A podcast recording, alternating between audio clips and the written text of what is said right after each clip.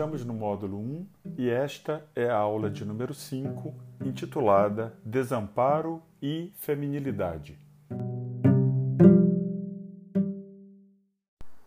No texto básico deste módulo da nossa disciplina, Joel Biermann afirma que no final da sua obra, Freud chega a uma nova problemática que ele descreve como sendo a da feminilidade essa nova problemática produz um impacto profundo na forma de a psicanálise conceber a sexualidade humana. Comumente, nós estamos acostumados a pensar a feminilidade como algo que é próprio da mulher. Mas, como aponta Biermann, a feminilidade não se confunde nem com o ser da mulher, nem com a sexualidade feminina.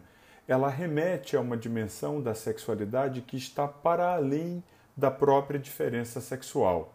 A originalidade desse registro da feminilidade na psicanálise se caracteriza exatamente pela ausência de referência ao falo enquanto um símbolo fundamental orientador da sexualidade humana.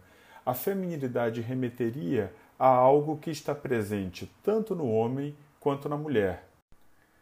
Nas páginas 51 e 52 do seu texto, Birman afirma, aspas, isso porque as figuras do masculino e do feminino na psicanálise têm no falo o seu operador teórico fundamental.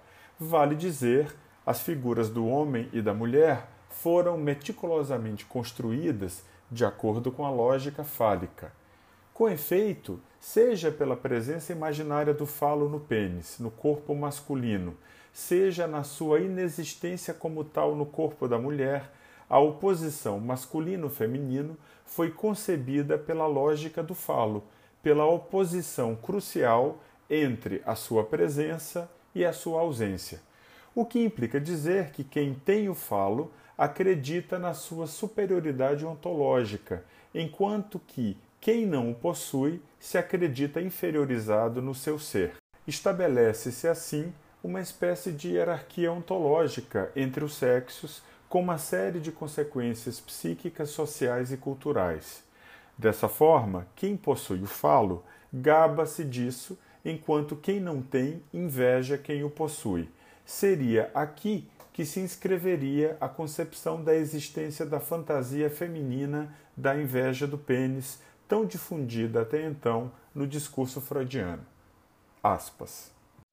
Para Biermann, em face da feminilidade, o sujeito é tomado de inquietação e de horror, pois ele se defronta com a sua infinitude e a sua incompletude. Não se trata aqui de impotência, mas de impossibilidade, o que remete à condição de desamparo que é característica do ser humano. Isso nos permite pensar que a lógica fálica está sustentada numa miragem de completude, numa negação da condição de desamparo que é fundamental ao sujeito humano.